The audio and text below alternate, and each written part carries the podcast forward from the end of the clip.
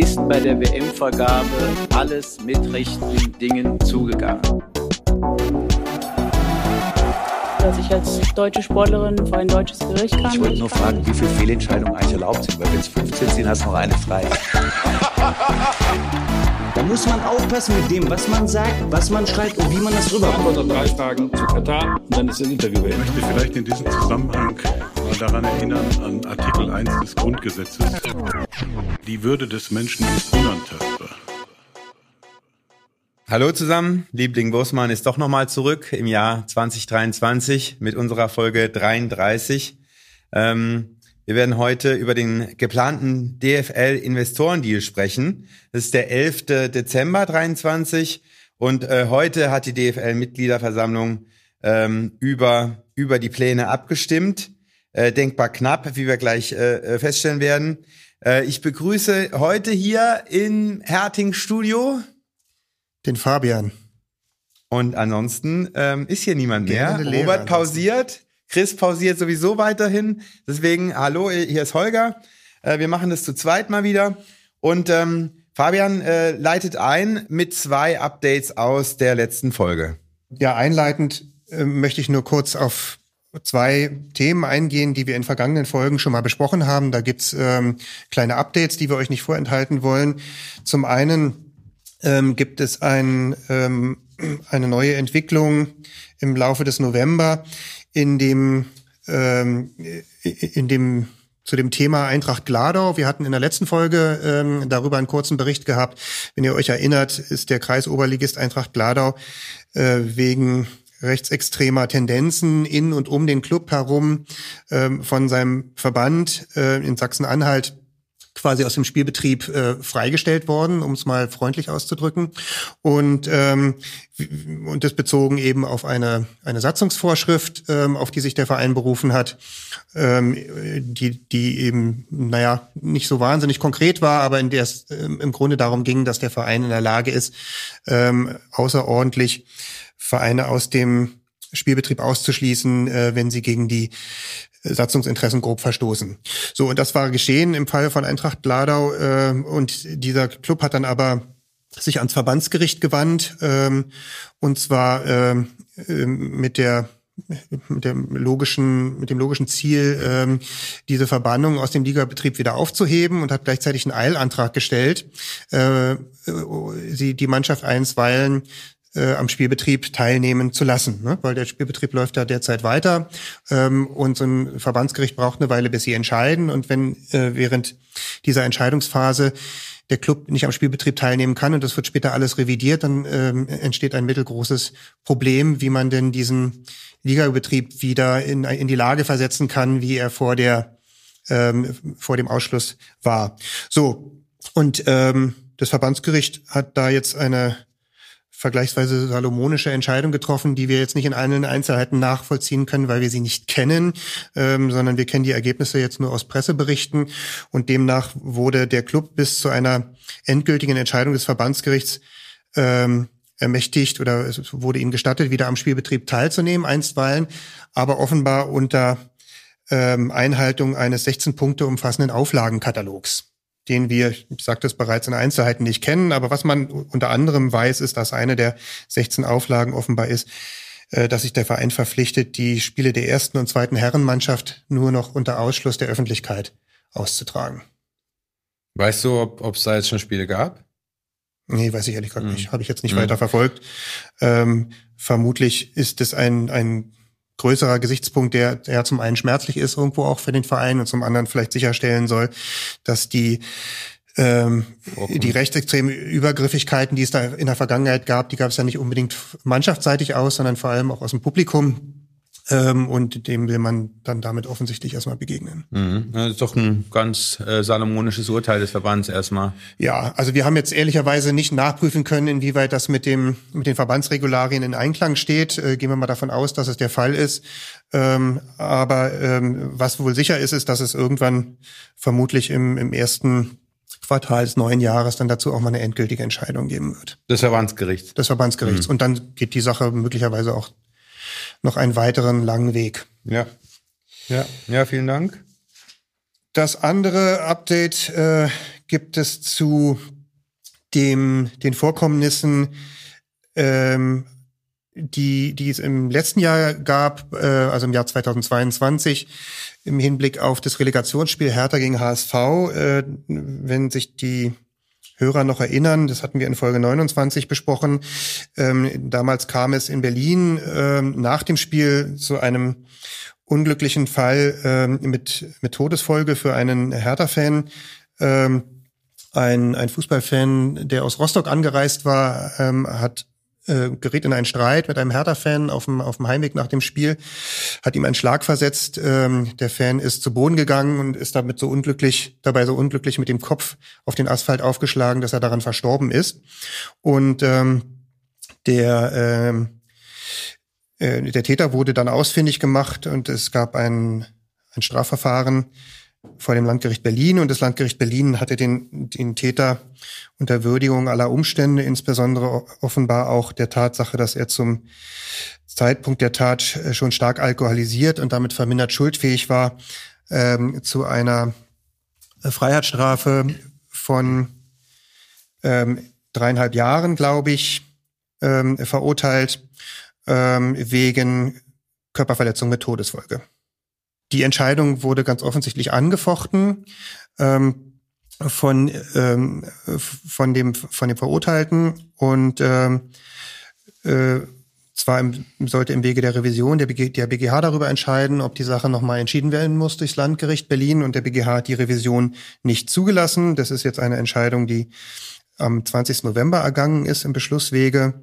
Das kann der BGH machen. Ähm, offensichtlich ähm, hat er äh, das auch in Teilen begründet, warum er so entschieden hat. Eine der Begründungen war unter anderem, jedenfalls so lässt sich aus der Presse entnehmen, ähm, dass der dass das Landgericht, dass die Entscheidung des Landgerichts äh, vom Landgericht selber nicht nochmal überprüft werden muss, insbesondere weil eine äh, weil, weil eine Verurteilung auch im Hinblick auf die äh, auf die verminderte Schuldfähigkeit des Angeklagten nachvollziehbar sei, weil der ist Boxer ähm, gewesen und habe insofern ähm, vorhersehen können, welche Folgen ein Schlag durch ihn haben kann. Also insofern, es geht ja, geht ja dabei immer um die Frage, äh, bei, der, bei der Strafbarkeit immer um die Frage, ob das ähm, Ergebnis so eines Schlages vorhersehbar war für den, für den Täter, also ob der wissen musste, dass wenn er jemandem ins Gesicht schlägt, ähm, dass das den Tod zur Folge haben kann. Und äh, nach Auffassung des BGH war das der Fall. Es geht ja auch äh, in diesen äh, Fällen gefährliche Körperverletzungen im, immer über die Fra um die Frage des Werkzeugs. Ist dann beim Boxer auch äh, unter Umständen äh, die geballte Faust äh, ein Werkzeug? Ähm, ja, verweise auf unsere Folge 29, wo wir das mal ausführlich besprochen haben. Theoretisch kann das sein. Ähm, Aber hatten wir damals erwähnt, dass der Boxer ist?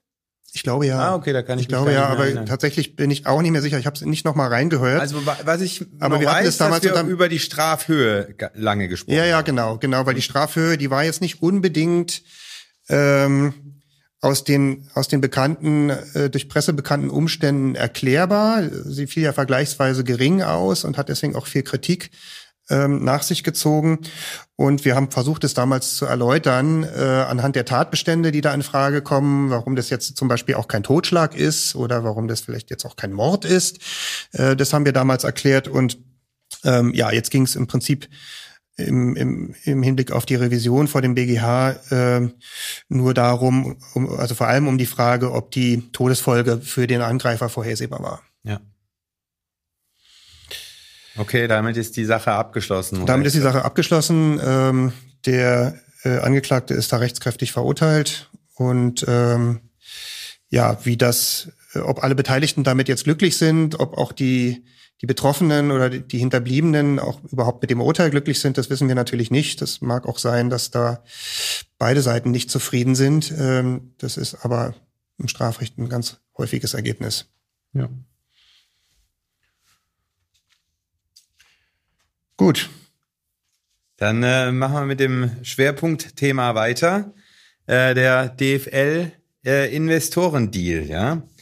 Ähm, ich habe mal geschaut, wir hatten im Podcast noch gar nicht über, äh, über dieses Thema gesprochen, ähm, obwohl äh, im Mai äh, ja die erste Abstimmung erfolgt ist, am 24. Mai äh, hat die DFL-Mitgliederversammlung mehrheitlich gegen äh, diese Pläne gestimmt, äh, worauf ähm, Herr Hellmann und äh, Herr Watzke, die damals kommissarisch ähm, die Geschäftsführung der DFL inne hatten, ähm, nachdem Frau Hopfen ja ähm, nicht mehr im Amt war, ähm, sehr, sehr beleidigt waren auf der PK und sich entsprechend ähm, äh, geäußert haben auch, dass es, äh, dass es dass die kleinen Vereine jetzt nicht mehr das Wort Solidarität in den Mund nehmen sollen und dass die äh, Zentralvermarktung in Gefahr sei, etc. etc. Jetzt, ähm, nachdem sich die Gemüter dann ein bisschen beruhigt haben, ähm, gab es jetzt einen zweiten Anlauf. Und ähm, ich wollte erstmal die, die Unterschiede darstellen. Äh, im, Im ersten Modell damals war geplant, dass eben eine gemeinsame oder dass eine Tochtergesellschaft gegründet wird, an, an der, dieser Tochtergesellschaft äh, soll ein, ein Investor äh, für eine bestimmte Zeitdauer eine kleine Beteiligung bekommen. Und für diese Beteiligung äh, äh soll der In Investor entsprechend, ich glaube, äh, äh, im Mai waren das knapp zwei Milliarden Euro, die da im Raum standen für diese Beteiligung. Und ähm, die, die Zeitdauer waren, glaube ich, äh, wenn ich mich richtig erinnere, 20 Jahre. Ähm, das war ein, ein, eine ordentliche Summe ähm, geplant war, dass die DFL ihre, ihre digital ihre Digitalisierung äh, ausbaut, insbesondere durch Aufbau einer Medienplattform, um sich auf diese Weise besser vermarkten zu können, vor allen Dingen, äh, wenn es ähm, im internationalen äh, Geschäft im Vergleich zur, zur Premier League ähm, ist, ist die Bundesliga äh, ja sehr im Nachtreffen und da hatte man äh, sich vorgestellt, dass man damit dann eben aufholen kann. Dann gab es noch zwei andere Töpfe. Einmal ähm, diesen sogenannten Infrastrukturtopf. Ähm, und da sollten die Vereine, die ähm, noch Bedarf da haben, eben zugreifen können für infrastrukturelle Maßnahmen in äh, Stadien oder Stadienumfeld, NLZs, alles was dazugehört. Und äh, falls ähm, ähm, ein Club da keinen Bedarf mehr haben sollte, nehmen wir mal als, als Beispiel Bayern, die überall top aufgestellt sind mit Stadien, NLZ und so weiter, ist ja alles noch relativ äh, frisch und neu. Die sollten dann dieses Geld eben zur freien Verfügung haben. Und der äh, äh dritte po äh, Topf war zur Überbrückung dieser ähm, Beteiligung des Investors gedacht, nämlich vor allen Dingen für ähm, die Clubs, die dann in den nächsten fünf Jahren, in denen die Gelder fließen sollen, ähm, zur DFL-Mitgliedschaft ähm, ähm aufsteigen, also die Drittliga-Aufsteiger, die dann dazukommen. Äh, das waren die drei Töpfe im Mai. Ähm, Vielleicht noch mal kurz ähm, äh, kurz da einhakend. Ähm, also genau, das war die, das war der Stand vor einem halben Jahr. Ähm, und ähm, und für, für diejenigen, die jetzt mit dem Thema vielleicht gar nicht so vertraut sind, da sozusagen nochmal die, der Hinweis, also dieses Investoren, bei dem Investorenmodell geht es äh, in erster Linie darum, mit dem, mit dem hinzugewonnenen Kapital die Vermarktungsfähigkeit der Bundesliga zu sichern oder, oder vor allem zu stärken und damit so, dann mögliche äh, Wettbewerbsvorsprünge, die vor allem im Ausland da sind, Stichwort Premier League, irgendwie aufzuholen da Lücken zu schließen. Und es ging jetzt nicht darum, ähm, den Vereinen kurzfristig Kapital zukommen zu lassen, damit sie irgendwie wie Wildspieler kaufen können. Genau. Also auch, aber, aber in erster Linie und, nicht. Und, und, und äh, völlig richtig. Und, und das war eben äh, in der breiten Öffentlichkeit, jetzt neben den, neben den organisierten Fanszenen, die sowieso äh, einem Investoreneinstieg kritisch gegenüberstehen, war das äh, der Hauptkritikpunkt, dass sozusagen der Markt geflutet wird mit Geld, äh, äh, und die und die äh, die Vereine das dann wieder nutzen, um Spielertransfers abzuwickeln und es würde dann wieder in, in die Taschen der Spieler und der Berater fließen. Das war der Hauptkritikpunkt. Und jetzt sind wir eben ein halbes Jahr später. Ähm, Kurze Frage an dich nochmal. Hat dich das überrascht, dass, dass schon ein halbes Jahr später das Thema erneut auf den Tisch kommt? Absolut. Also die, die Geschwindigkeit jetzt hat mich total überrascht.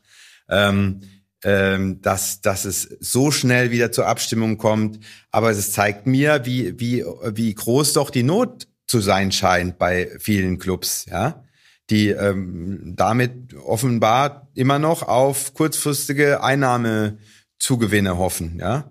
Ähm, Könnte vielleicht auch ein Grund gewesen sein, dass man sozusagen auf, auf verbandspolitischer Ebene da in der Zwischenzeit auch vielleicht auf Stimmenfang gegangen ist, ähm, bei verschiedenen Clubs, also von Seiten der DFL-Führung und sich jetzt äh, jetzt eine große Wahrscheinlichkeit bestand, dass das Abstimmungsergebnis zum jetzigen Zeitpunkt besser ausgehen würde als damals, weil die Investoren, äh, die waren ja offensichtlich nach wie vor interessiert. Also die musste man wahrscheinlich nicht groß überzeugen, da irgendwie nochmal anzuklopfen. Also auf der einen Seite ist es seltsam, äh, die Geschwindigkeit jetzt nach der klaren äh, Pleite da im Mai äh, und zumal jetzt dieser dieser dieses neue Modell ja gar keine freien ähm, Ressourcen für die Clubs äh, vorsieht. Aber ich meine, auf der anderen Seite wird wird es natürlich Zeit, dass die Investitionen getätigt werden für diese Projekte. Also grundsätzlich finde ich äh, das gar nicht so schlecht die Idee, äh, äh, da Investitionen voranzutreiben. Ähm, ich stelle nachher da, was, was mich ein bisschen äh, stört an der Sache. Mhm. Ähm, auf jeden Fall, und du hast vollkommen recht, es, es gab Gespräche. Ich habe äh, mir heute die PK, das hat auch noch gereicht zeitlich, die äh, PK mit der Geschäftsführer, äh, mit der mit der Geschäftsführung angeschaut, mit äh, Herrn Mark Lenz und Steffen Merkel, die neuen Geschäftsführer der DFL. Und ähm, die haben das auch klar gesagt, dass, äh, dass sie mit, mit allen Clubs nochmal im, im November äh, bilateral Gespräche geführt haben. Und äh, da haben sie mitgenommen, dass wohl eine breite Zustimmung da sei für dieses Modell und äh, dass es ähm, trotzdem aufgrund von Besonderheiten in einzelnen Clubs, äh, Stichwort ähm, äh, Idealverein und, und besondere Gremiensituationen es sein kann, dass, äh, dass, sie, dass sie da keine ähm, ähm, Zustimmung von allen Clubs bekommen, aber die nötige Mehrheit von, von zwei Dritteln eben äh, da äh, äh, schon realistisch ist. Realistisch sei, genau. Und ähm, ja, also. Und jetzt hat man, äh, äh erklär mal kurz, was, was jetzt quasi Gegenstand der Abstimmung war oder was, was jetzt ja. Inhalt des Investitionsmodells sein soll? Genau, also es ist ein bisschen runtergedampft worden. Es ist die Rede von 800 Millionen bis zu einer Milliarde für eine circa achtprozentige Beteiligung. Ähm, wie lang weiß ich gar nicht, ich glaube zwölf 20, Jahre oder ich glaube wieder 20 Jahre. Wieder ja. 20 Jahre. Und wenn man das runterrechnet, ich glaube, da kommst du äh, gleich dazu, ist es halt im Vergleich ähm, äh, zu dem ersten Modell im Mai ein, ein, ein deutlich äh, verminderter Preis für die Clubs, der da gezahlt werden soll. Und ähm, ich glaube, du hast vorbereitet, wie die einzelnen Positionen auch ähm, ähm, ver verteilt werden oder vorgesehen sind für was. Ja, ähm, ja, es, sieht schon in, es sieht schon deutlich anders aus als das ähm, als das Modell aus dem Mai. Ähm, also es ist viel viel differenzierter diesmal. Ähm, das, was, was wir jedenfalls gelesen haben, ähm, ist wohl so, dass die, äh, ausgehend davon, dass, dass da eine Milliarde fließt, sieht wohl die Verteilung wie folgt aus. Ähm, ungefähr 160 Millionen ähm, sollen von dem Kapital in eigene Streaming-Angebote der DFL fließen. Also das heißt wohl, dass die DFL da plant, eine eigene Streaming-Plattform ähm, zu machen, vielleicht auch um konkurrenzfähiger zu sein äh, gegenüber anderen Anbietern und, ähm, und da die, die Rechte einfach teurer verkaufen zu können, im Zweifel selbst wahrnehmen. Ähm, dann sollen ungefähr 180 Millionen in die Auslandsvermarktung der Bundesliga fließen. Da geht es wohl vor allem darum, international äh, an strategischen Punkten da so DFL-Büros aufzumachen, um einfach die Werbung vor Ort äh, dort in Gang zu bringen. Das muss wohl momentan mehr oder weniger ein komplettes Desaster sein, äh, die Form der Auslandsvermarktung und hängt offensichtlich nur äh, an irgendwie ein paar Vereinen, Bayern, Dortmund, äh, die da so ein bisschen Selbstwerbung machen, indem sie äh, zwischen den Saisons immer zu irgendwelchen Turnieren fahren. Ähm, dann ein ganz wesentlicher Punkt des Pakets ist die äh, ist ein ähm, ein finanzielles Package für die Pirateriebekämpfung. Ähm, also offensichtlich ist es auch so, dass die äh, die Streaming und die TV-Vermarktung ähm, darunter leidet, ähm, dass äh, jedenfalls in Deutschland ähm, zu viel illegal geschaut wird.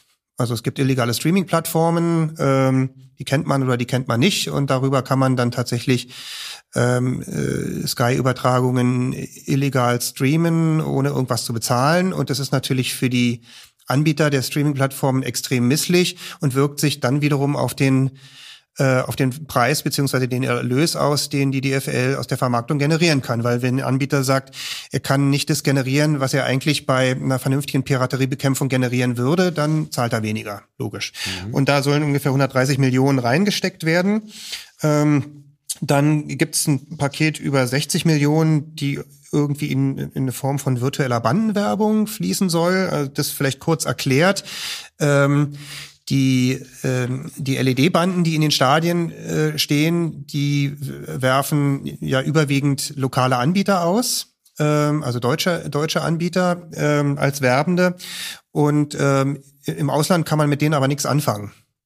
Ähm, und die, die Werbenden haben äh, dann erzielen auch keine Werbeeffekte im Ausland, weil sie dort möglicherweise gar keine Angebote haben. Und virtuelle Bannenwerbung bedeutet, dass man das Fernsehsignal äh, so bearbeiten kann, dass äh, auf den Banden, die dann im, in China äh, oder in, äh, im Mittleren Osten gesehen werden, dass da was anderes draufsteht. Äh, und das Ganze äh, läuft offenbar auch noch irgendwie unter dem äh, mit der Maßgabe, dass man für vor allem politisch anders geprägte Länder da dann irgendwie Besonderheiten vorsieht, äh, was die ganz schöne Frage aufwirft, was denn da vielleicht irgendwie noch alles überschrieben äh, oder geblurrt wird. Also ob das dann Bannenwerbung sind oder vielleicht auch unliebsame Banner, ähm, die sich mit irgendwelchen politischen Systemen auf der Welt auseinandersetzen, äh, wäre spannend. Ähm, ein weiterer Topf ist ähm, äh, beträgt ungefähr 100 Millionen, der, mit dem die Auslandstrips der Bundesliga-Clubs subventioniert werden sollen. Also das, was Bayern und Dortmund schon eine ganze Weile machen. Offensichtlich will man da auch Anreize für andere Vereine setzen, um da einfach die Bandbreite der ähm, äh, der Auslands-Appearances ähm, von, von Bundesliga-Vereinen zu erhöhen. Und ähm, am Ende äh, gibt noch eine äh, ein Kompensationspackage in Höhe von 300 Millionen, ähm, an, die an die Vereine gehen für die nicht ausgeschütteten TV-Gelder. Das ist nämlich sozusagen der Betrag um diese Lücke, die die 8% äh, Beteiligung der Investoren reißen zu schließen. Mhm. Und dann gibt's noch eine 50 Millionen Euro hohe Rücklage für schlechte Zeiten mhm. oder für mhm. Wobei das ja auch komisch, komisch, ist, ne? Also für mich ist es eher so ein Puffer, falls äh, einer der Maßnahmen doch teurer wird. Äh, Möglicherweise, genau. Ja. ja. Und äh, im Vergleich äh, zu dem Modell Mai sieht man ganz eindeutig, dass es jetzt nur noch um die kommerzielle Zentralvermarktungsthemen der DFL geht. Genau. Ja. Und im, im Prinzip äh, klingt es ja alles äh, ganz, ganz nett. Das klingt im Prinzip ganz gut. Die Interessen ähm, Lage ist jetzt dann bei den Vereinen wahrscheinlich auf einmal eine andere, weil, weil wo, man muss sich jetzt natürlich nicht mehr darüber streiten, ähm, inwieweit die Gelder an die einzelnen Vereine oder nach welchem Schlüssel die aufgesch auf, ausgeschüttet werden. Ähm, wenn, wenn sowieso der überwiegende Teil der Investorengelder in ähm, den, die, die Infrastruktur der Vermarktungsmaßnahmen fließt und nicht mehr an die Vereine ausgeschüttet wird. Ja. Ähm, und jetzt gab es ja trotzdem Kritik in den letzten Wochen. Kannst, kann, oder wollen wir die Ab das Abstimmungsergebnis jetzt erstmal vorwegnehmen oder wie wollen wir es aufziehen? Ähm, ja, sag doch kurz. Also, äh, also äh, wir wissen alle, dass die Zweidrittelmehrheit erforderlich ist, um äh, diese Pläne da tatsächlich, also die, da, damit die ähm, Geschäftsführung der DFL ermächtigt ist, von der Mitgliederversammlung in die Verhandlungen äh, zu gehen und unter äh, diesen Rahmenbedingungen einen Deal dann auch abzuschließen. Und, ähm, oh Wunder, heute äh, 24 äh, Ja-Stimmen. Also die die Zweidrittelmehrheit Punktlandung, ja. ja. Äh, zehn Nein-Stimmen gab's, äh, zwei Enthal Enthaltungen. Und das ähm, Kuriose äh, daran ist, äh, äh, dass vorher ausdrücklich eine geheime Abstimmung beantragt wurde. Man weiß nicht von wem. Und es auch keine elektronische Abstimmung gab, äh, wie sonst vorgesehen, sondern es wurde auch beantragt, eine analoge Abstimmung zu machen mit Urne und Zettel. Okay. Was das für Auswirkungen hat, äh, darauf kommen wir später ja, noch zurück. Ja. Ähm, das ist sozusagen die Ausgangsbasis jetzt. Vielleicht noch eine kurze Ergänzung dazu, auch für diejenigen, die in dem Thema nicht so ganz drinstecken. Warum diese komische Abstimmung überhaupt? Äh, warum hat nicht die DFL einfach die Verhandlungen aufgenommen? Man, man muss sich das ungefähr vorstellen, wie, wie im Prinzip, wie es in jedem Unternehmen ist. Da gibt es eine Geschäftsführung. Die Geschäftsführung möchte eine ganz wichtige strategische Entscheidung ähm, herbeiführen. Und wenn, wenn man die, wenn man die jetzt machen ließe und die fangen damit Verhandlungen an und dann sind sie sogar erfolgreich und am Ende muss es eine Entscheidung darüber geben, ob das überhaupt gemacht wird oder nicht, dann, ähm, dann könnte im Prinzip die letzte Entscheidung die ganzen Verhandlungserfolge oder den ganzen Verhandlungsweg torpedieren.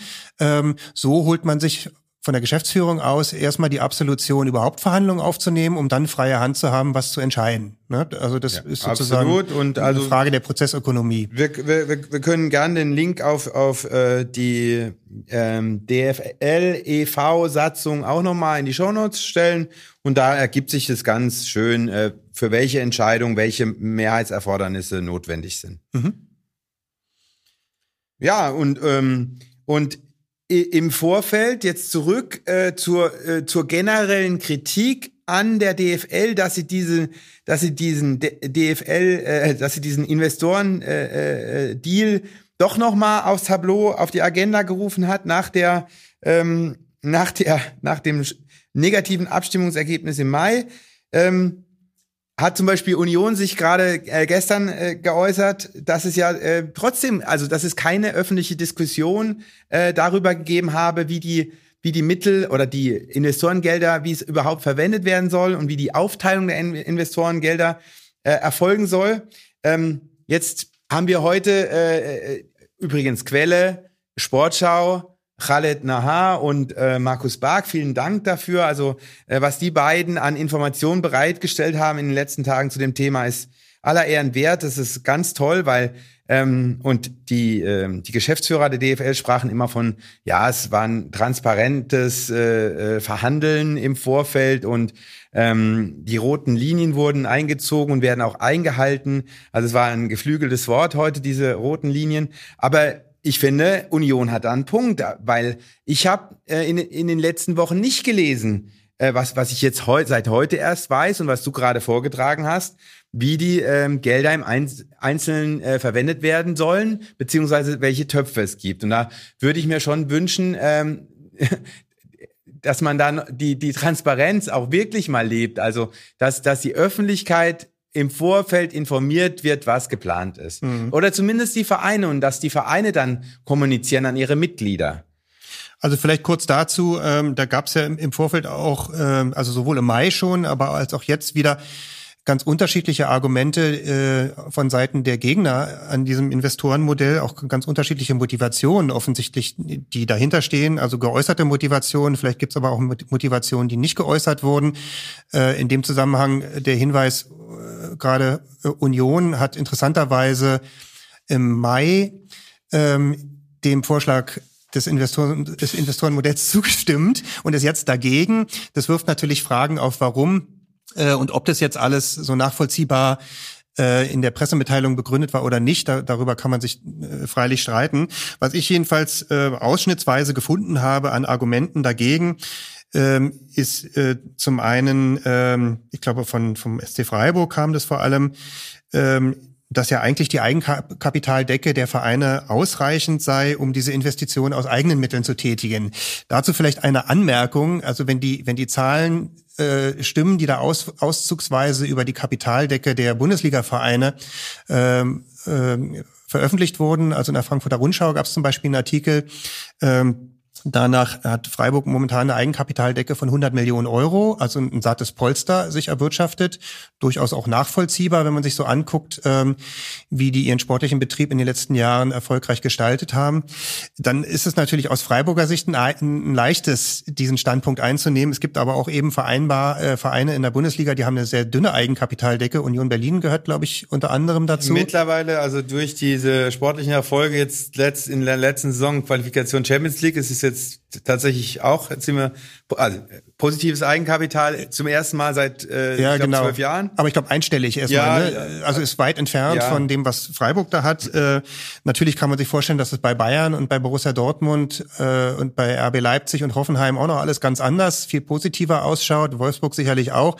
Aber es gibt Vereine, die müssen halt knapsen. Ähm, Darmstadt, Werder Bremen ist, glaube ich, auch nicht, äh, hat, hat eine niedrige einstellige äh, Eigenkapitaldecke.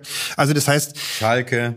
Schalke, ja, hat sogar negativ. Ähm, also insofern äh, ist irgendwie so ein bisschen unverständlich, wie Köln. Freiburg sich das vorgestellt hat. Aber natürlich äh, argumentieren da viele Vereine Ja, aber durch ihre eigene Brille. Genau, und, und so sollte es ja eigentlich sein. Also wenn die Vereine, wenn die Clubs vernünftig haushalten würden, könnte man sich ja auch vorstellen, dass es jetzt äh, eine, ne- eine neue äh, TV-Rechte-Ausschreibung gibt.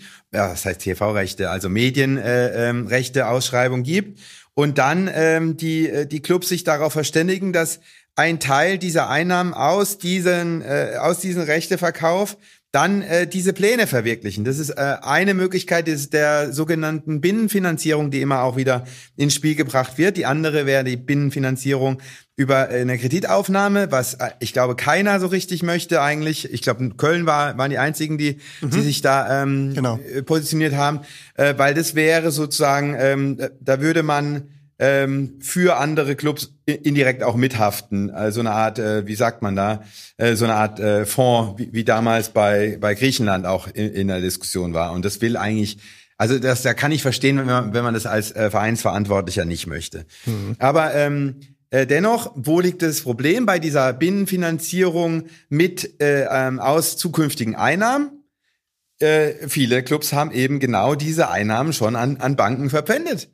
Und, und deswegen funktioniert das äh, äh, vermutlich nicht. Ähm, wenn man sich alle 36 Clubs anschaut, ähm, wird, wird man da keine Mehrheit äh, gewinnen können. Was ich auch verstehe. Und äh, was man natürlich auch verstehen kann, ist, dass vielleicht ein ein Verein, der äh, sagen wir mal, im unteren Drittel der, der Tabelle der zweiten Liga ist, äh, also gutes Beispiel auch Schalke, äh, die natürlich irgendwie gucken müssen, dass sie sportlich nicht in die Bedeutungslosigkeit abdriften, ähm, dass, dass denen vielleicht wichtiger ist, ähm, das Kapital jetzt einfach in, den, in die sportliche Entwicklung zu stecken, kurzfristig, um da einfach wieder sportlich wettbewerbsfähig zu sein und den, den Anschluss an die, die Bundesliga nicht zu verlieren. Dass sich jeder selbst am nächsten. Ja, ja durchaus auch nachvollziehbar. Ja. Deswegen ist es ja so eine schwierige Ja. Diskussion. Und, und äh, ich habe hier nochmal ein, ein Zitat äh, von, von aus der ähm, Mitteilung von Union. Ähm, ich, ich lese es einfach mal vor. Als großes Problem dabei sieht man äh, Kleingeistigkeit und gegenseitiger Neid. Weil andere vermeintlich zu Unrecht mehr bekommen als mein Verein, stimme ich lieber da ganz dagegen. Mit diesem Verhalten nehmen wir in Kauf, dass alle verlieren, wir uns selbst und unseren eigenen, eigenen Weg schwächen, Unterschiede vertieft werden, statt sie abzubauen. Dabei hätten gerade kleinere und mittelgroße Vereine einen Bedarf an zentralen Investitionsmitteln und sollten diesen Weg unterstützen. Und da kann man schon äh, in der zwischen den Zeilen ähm, rauslesen, warum Union im Mai zugestimmt hatte, weil es da noch äh, diesen Topf für, in, äh, für Infrastrukturmaßnahmen gab. Und das ähm, ähm, hätte Union natürlich gut brauchen können, Stichwort Stadionausbau. Und jetzt ist man halt ähm, bei diesem neuen Modell äh, weggegangen äh, äh, von, von diesem Topf. Und, ähm, und da hat es schon was für sich, dass man dann sagt, Moment mal, also es war ursprünglich anders geplant, wir haben dagegen gestimmt, jetzt nur sechs Monate später stimmt ihr jetzt wieder ab mit einem unter völlig anderen Ausgangsvoraussetzungen. Ähm, lasst uns noch mal alle zusammensetzen und lasst uns noch mal überlegen, wie wir das alle auf, äh, richtig auf die Strecke bringen. Finde ich fair, hat wohl nicht gefruchtet. Ich weiß auch immer noch nicht, wie Union heute abgestimmt hat. Also ich finde dieses ganze Abstimmungsprozedere ähm, schwach. Wenn man immer auf 50 plus 1 hinweist und die soziale Verankerung in der Gesellschaft, die der Fußball hat, und sich dann äh, im kleinen Kreis trifft und geheim abstimmt, das, äh, da- das verstehe ich einfach nicht. Also und, und wenn man die ganze Zeit von Transparenz und roten Linien spricht, dann muss man sich doch auch hinstellen und dann äh, Farbe bekennen, wer ja und wer nein gestimmt hat. Also das ist das Mindeste, was man hier verlangen kann. Und jetzt nochmal zurück zum Thema Hannover 96, nämlich ähm, Hannover 96, wie wir alle wissen, ähm, hat äh, schon in den letzten Monaten äh, Probleme mit der DFL, mit äh, Einhaltung von 50 plus 1, weil die Vereinsseite immer darauf hinweist, ja, wir ähm, ähm, geben, geben Herrn Kind, der die Finanzseite vertritt, die Weisung und er hält sich nicht daran. Da gab's auch, äh, haben wir auch besprochen, ich glaube genau vor einem Jahr hatten wir da die Folge dazu. Und ähm, jetzt ist es mal wieder soweit. Der Verein sagt, äh, wir sind uns alle einig, äh, wir wollen dieses, äh, in, diesen Investorendeal nicht. Bitte, äh, lieber ähm, Geschäftsführer, du gehst da in die Sitzung und äh, stimmst für unseren Verein, so wie wir das wollen, für Nein. Und dann ähm, gibt's äh, die, die, den Beschluss äh, geheime Abstimmung. Ist übrigens in der Satzung nicht, nicht vorgesehen, es sind nur geheime Wahlen vorgesehen. Äh, die Geschäftsordnung der, des DFL e.V. habe ich nicht gefunden im Internet. Also da, da weiß man überhaupt nicht, ob, ob so eine geheime Abstimmung überhaupt irgendwo geregelt ist ähm, und ob es darüber auch eigentlich eine Diskussion gab ob, oder ob, ob, ob das den, den 36 Clubs eigentlich mehr oder weniger recht ist, dass es dann im, ähm, ähm, im, im stillen Kämmerlein abläuft. Auf jeden Fall ist immer noch nicht klar, wie Herr Kind abgestimmt hat. Ähm, sollte man, also er wurde auch angesprochen äh, im Nachgang von der, von der Presse darauf. Haben Sie mit Ja oder Nein gestimmt? Er hat gesagt, es handelt sich um eine geheime Abstimmung. Er hat, er muss da nichts zu sagen. Äh, wenn man davon ausgeht, dass Herr Kind als Investor, der Investorenmodelle eigentlich gut heißt, ähm, äh, wenn er das äh, äh, befürwortet hat, entgegen der äh, Vereinsweisung, dann hat man hier keinen wirksamen Beschluss aus meiner Sicht, weil es dann ein Verstoß wieder gegen 50 plus 1 wäre.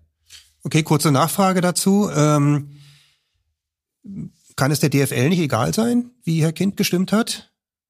Ja, das ist auch so ein bisschen, was ich aus der PK mitgenommen habe. Ähm, da wurde nämlich die Frage auch gestellt äh, ähm, von Markus Bark und da hieß es nur ganz lapidar, ähm, Herr Kind hätte eben die äh, Vertretungsbefugnis und äh, darf als Geschäftsführer ähm, zählt seine Stimme und äh, daran sehen wir uns gebunden. Das ist ja so ein bisschen Außenverhältnis, Innenverhältnis, Richtig. wie wir Juristen immer sagen. Im Richtig. Außenverhältnis könnte ja die, die Stimmabgabe wirksam sein, äh, auch wenn er sich im Innenverhältnis Überweisung des Vereins hinweggesetzt hat.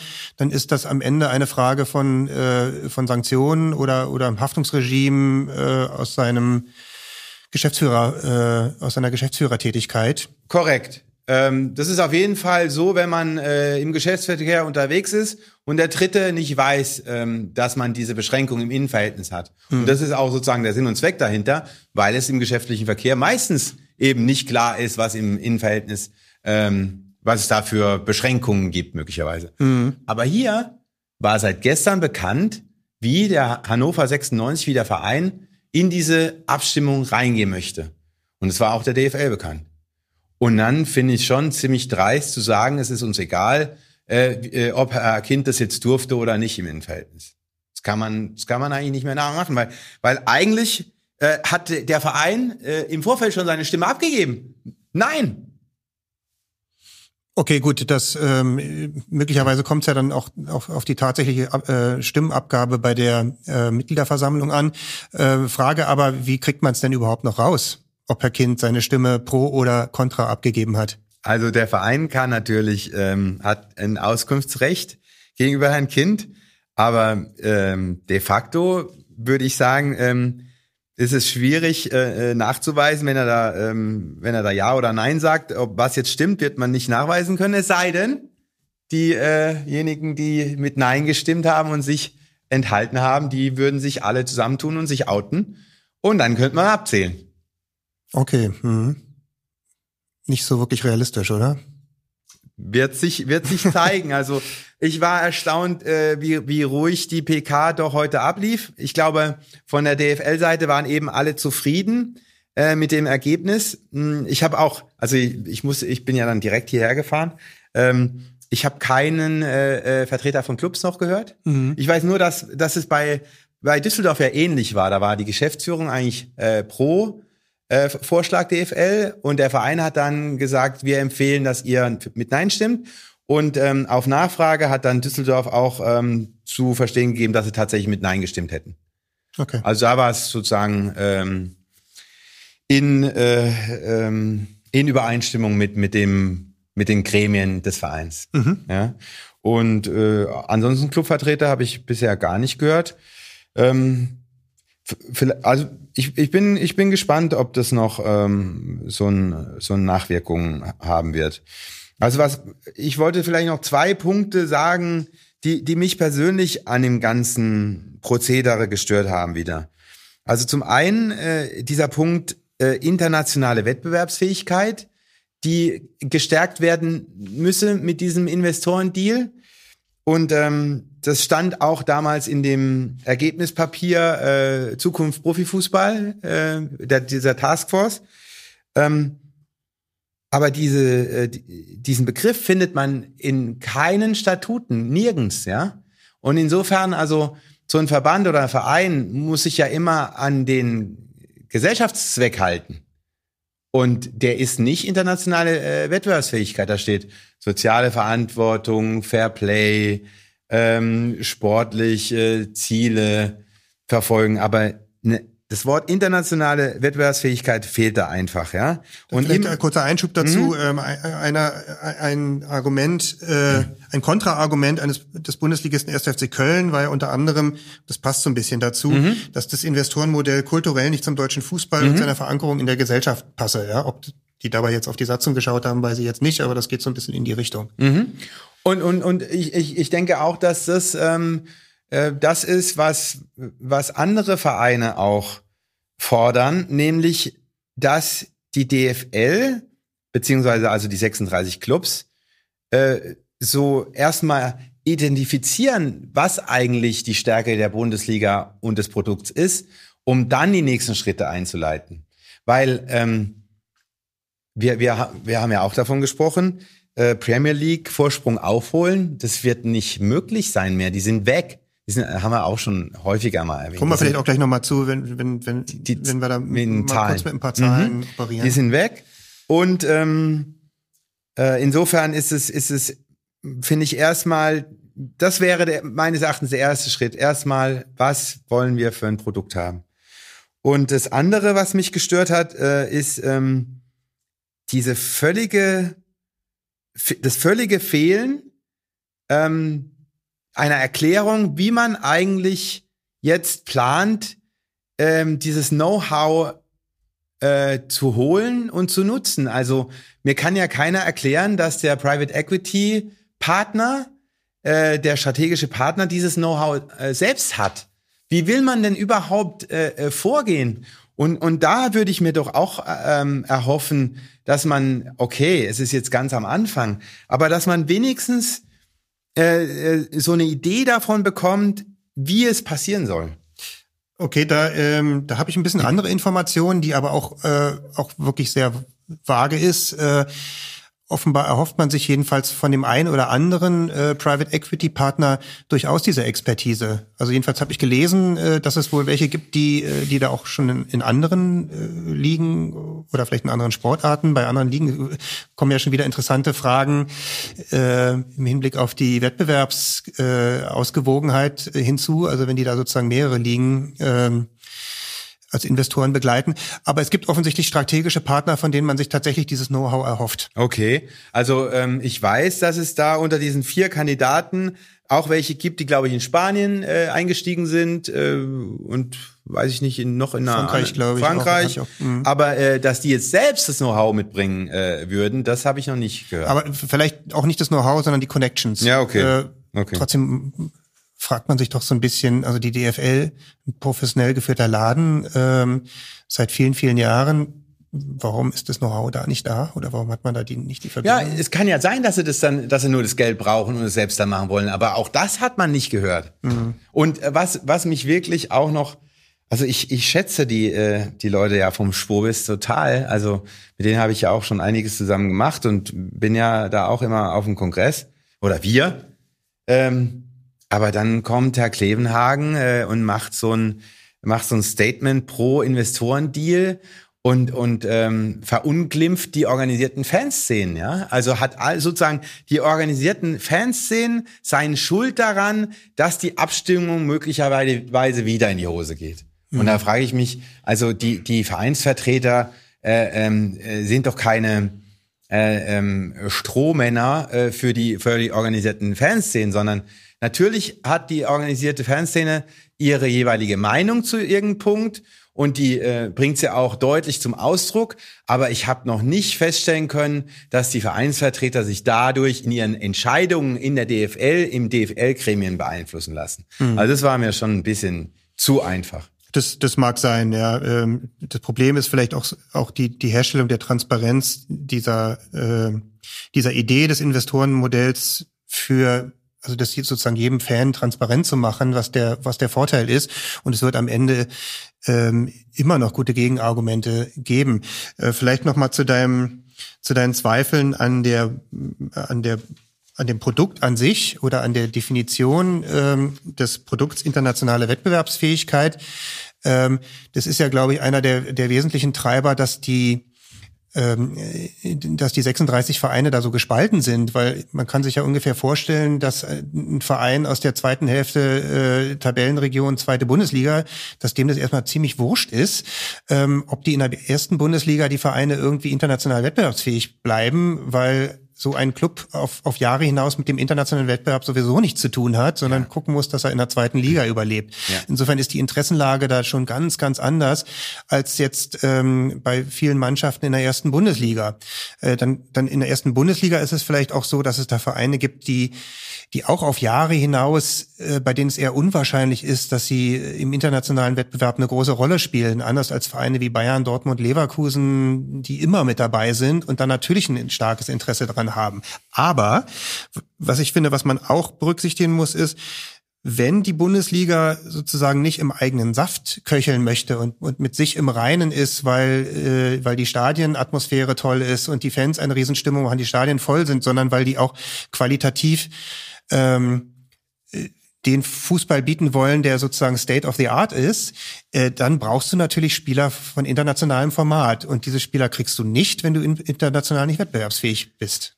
Ja, aber, aber genau da ähm, muss mal ähm, ähm, ein, ein Kompromiss her oder eine Lösung, weil solange es äh, in Deutschland 50 plus 1 gibt, äh, äh, können wir sowieso da nicht mehr rankommen. Ja, scheinbar geht's schon noch. Also, weil es immer noch ein paar Vereine gibt, die, die diesen Kraftakt stemmen können. Aus, Oder einfach bessere Arbeit leisten als Premier League Clubs, die äh, äh, zugeschüttet werden mit Kohle.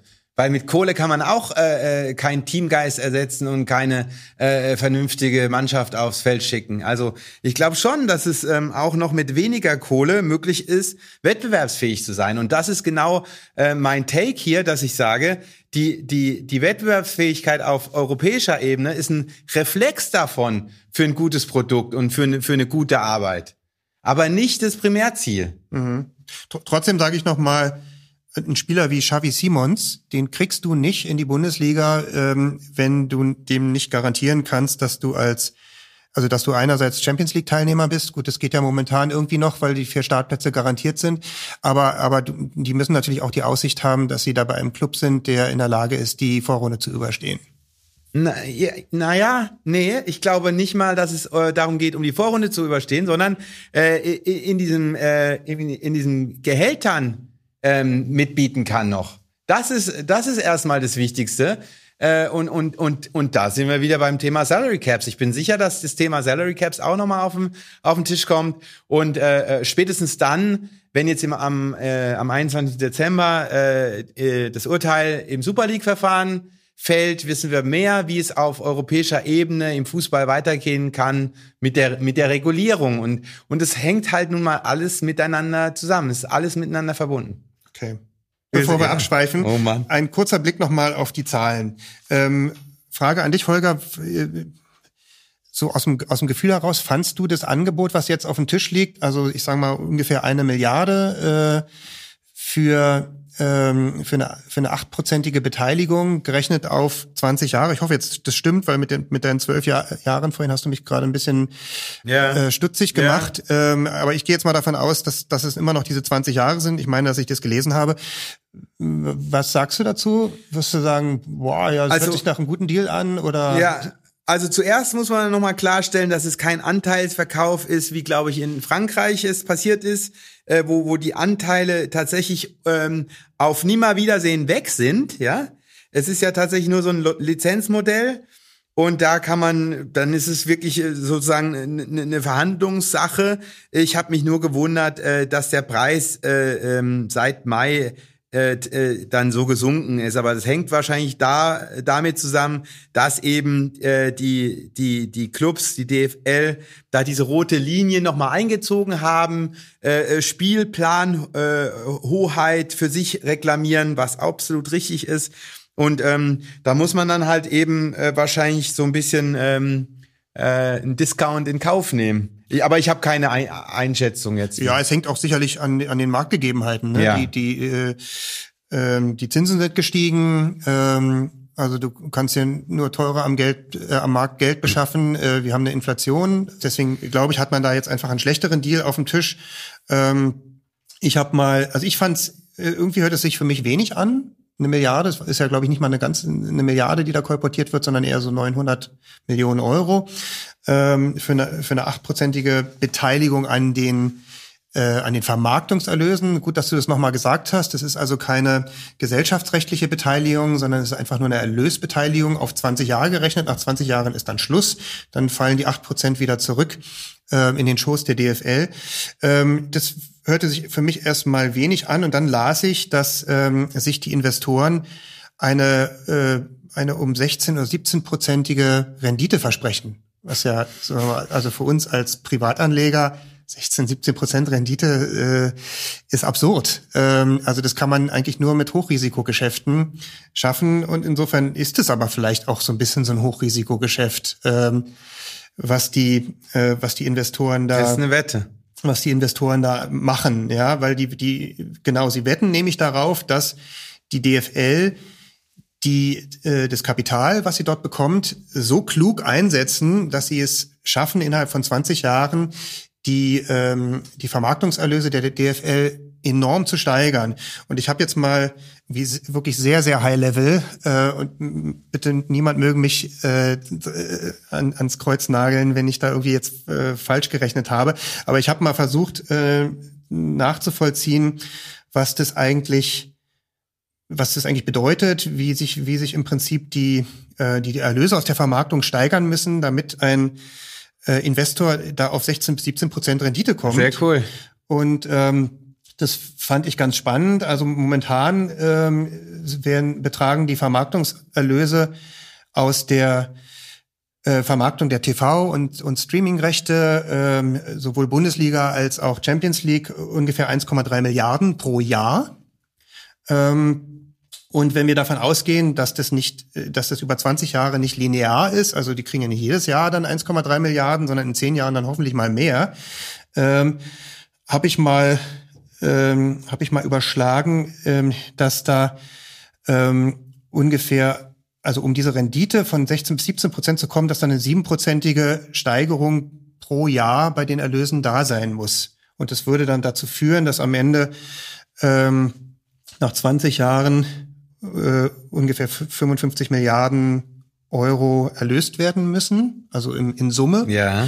Ähm, und äh, im Jahr 2044, also nach 20 Jahren, müsste dann äh, statt 1,3 Oh ja. Milliarden, müssten dann ungefähr 5 Milliarden erlöst werden. Okay, wow. Es ist vielleicht Und- gar nicht so unrealistisch, Naja, aber also die Premier League ist jetzt gerade, also wir sind bei 1,3, die Premier League ist jetzt neu bei 4 im Jahr. Ja, ja da wäre man dann, da wäre man dann ähm, bei dem Modell, was ich da errechnet habe, im Jahr 2038 ungefähr. Boah. Boah. Schreib dir das mal irgendwo auf. Äh, äh. Ja, ich habe ich hab mir eine Excel-Tabelle gemacht, die ich. Äh, Nee, aber auch, dass das äh, 2038 irgendwo aufpoppt. Hier, Ja, ja, ja. Ähm, aber wie gesagt, das, ich finde es schon sportlich, ähm, das hinzukriegen. Ähm, eine siebenprozentige Steigerung pro Jahr. Ähm, das heißt also auf die nächsten, auf die nächste Ausschreibung gerechnet, die ja immer für vier Jahre läuft, Ausschreibung der, der Medienrechte, müsste dann im Durchschnitt ähm, von 2025 bis 2028 1,5 Milliarden erlöst werden. Das ist ja vielleicht durchaus noch denkbar. Dann sind es danach 1,9, also fast 2 Milliarden Ja. äh, für die nächste Ausschreibung und dann geht's so weiter, 2,6, 3,4. Also der, der Geschäftsführer äh, Steffen Merkel, der für Finanzen äh, zuständig ist, war auch heute auf der PK, PK ganz zuversichtlich, hat auch davon gesprochen, dass man nicht so schwarz malen sollte jetzt im Hinblick auf die neue Ausschreibung und auf die neue Rechteperiode. Äh, aber ähm, 80-prozentige Steigerung wie 2012, 2013 sei wohl nicht mehr möglich. Ja, ja genau. Genau, das ist auch ganz interessant. Das habe ich nämlich auch nachgeschaut. Von 2005 bis 2020 ähm, gab es eine Steigerung äh, um fast 300 Prozent der, der Medienerlöse. Ich glaube nicht, dass man das nochmal hinkriegt. Äh, never ever. In, in so nee. einem Zeitrahmen. Das ist gesättigt jetzt. Also ich meine, wie sich der Fußball entwickelt hat äh, und wie dominant der Fußball ist, ist, ist brutal. Und ähm, ich meine, äh, also super, super interessant. Gerade jetzt, wenn man, wenn man sich überlegt, wie es weitergehen könnte mit, mit Super League, mit verschiedenen anderen Ligenformaten, eventuell sogar mit, ähm, wenn, wenn man, wenn man weiterdenkt, ähm, Zusammenschlüsse von nationalen Ligen auf, äh, ähm, in Europa, kann man ja auch äh, dran denken. Äh, parallel zur Super League äh, andere UEFA-Wettbewerbe, geht es dann überhaupt noch? Äh, in, in welcher Form? Ja. Da ist so viel in Bewegung Ja, und es ist so viel Risiko und Volatilität drin. Also es wird, wird spannend. Vor allen Dingen nächstes Jahr wird es spannend mit diesen ganzen EuGH-Entscheidungen auch.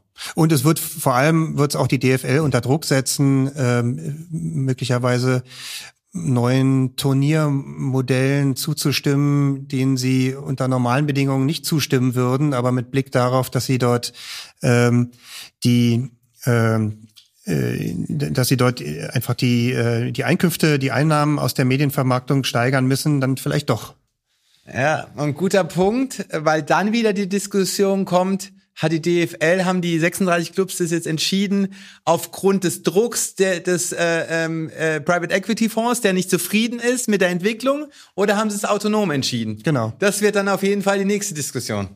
Äh, genau, also was ich so im Kopf habe, sind dann eben äh, Spiele, die in äh, im Mittleren Osten stattfinden, ne? Das Pokalfinale dann mal oder das äh, das Eröffnungsspiel der Bundesliga oder sowas. Namensrechte an der Bundesliga. Genau, aber aber aber du hast es schon äh, gut, dass du es gerade noch mal erwähnt hast. Ähm, die roten Linien, das geisterte jetzt ab und zu in diesem Podcast mal rum. Vielleicht kann man das kurz erklären, was die nämlich die roten Linien sind äh, und die Frage, ob das überhaupt, also ob das ein reines Lippenbekenntnis ist oder Also es, es, es, äh, ich weiß nicht, wie oft äh, dieser Begriff heute viel in der PK.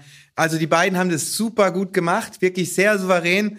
Aber ähm, ähm, auf die auf die Fragen äh, haben sie dann halt äh, immer wieder das Gleiche gesagt und da waren halt eben diese roten Linien und da äh, äh, Hoheit über Spielplanung und Anstoßzeiten, äh, keine Verschuldung, 50 plus 1 bleibt, Entscheidungshoheit liegt bei den Clubs und ähm, die, ähm, die Regularien ähm, sind auch immer äh, völlig äh, autark in Händen der DFL-Clubs. Also mit anderen Worten äh, sagt man dem Investor, verspricht man dem Investor, also ihr könnt investieren und ihr kriegt auch eure 8%, aber mitreden dürft ihr nicht. Mitreden im sportlichen Bereich nicht oder alles, was äh, zum sportlichen Bereich dazu gezählt wird. Hört sich gut an, aber Ja, die, Ob's- die Macht des Faktischen ist anders. Oder die Macht des Geldes äh, ist dann äh, anders. Naja, also ich hoffe, wir, wir konnten so ein bisschen ähm, eine, eine, eine Ausgeglichenheit zwischen den Argumenten dafür und dagegen äh, hier ähm, vorstellen, weil ich finde, ich finde halt, dass es zu kurz kommt. Sowohl, ich meine, die, die, die Kurven haben keine andere Möglichkeit, als mit irgendwelchen Flyern oder mit, mit, mit Bannern auf sich aufmerksam äh, äh, äh, zu machen. Aber wir haben hier die Möglichkeit, Argumente pro contra zu finden und uns darüber zu unterhalten. Ich finde, so Formate äh, müsste es viel, viel mehr geben, beziehungsweise es müsste so Formate geben, wo dann auch tatsächlich die, die, ähm, die Verantwortlichen dabei sind. Ich glaube, Hellmann und Watzke äh, haben das teilweise was versucht, aber sind dann natürlich auch komplett in ihrer Welt und sind dann äh, aus meiner Sicht äh, schon vorgeprägt und nicht mehr nicht mehr so so offen wie wir hier. ja, nachvollziehbar. Ja, ja, ja. Ja, super. Also wir werden das Thema weiter beobachten. Äh, da wird es ja möglicherweise auch noch Entwicklungen geben, vielleicht vielleicht auch in Hannover. Ja, vor allem Äh, jetzt die Frage, ob's, ob der Beschluss äh, tatsächlich so bl- das stehen bleibt. wird mal interessant sein, äh, wie es da weitergeht. Und ähm, vielleicht kriegen wir es auch mal hin, irgendeinen Gast noch mal im Podcast zu haben, der, äh, der da noch ein bisschen tiefer drin steckt äh, und uns noch etwas erleuchten kann und uns sagen kann, ob wir mit unseren ähm, ja, Anmerkungen äh, hier überhaupt richtig lagen in unseren Vorstellungen. Das würde mich freuen. Ja. Heute ist es schon wieder soweit. Weihnachtsfeier. Liebling Bosmann Weihnachtsfeier. Ja. Mir kommt's vor, als sei es gestern gewesen erst. Ehrlich. Ja. Wir sehen uns im neuen Jahr, beziehungsweise vielleicht in einer kurzen Folge äh, zum äh, EuGH-Urteil. Ja, nicht auszuschließen. Ja? Hm, aber wir versprechen mal nix ähm, und äh, ja, freuen uns trotzdem, wenn ihr weiter dran bleibt. Danke, Fabian. Danke, Holger. Ciao, ciao. Ciao.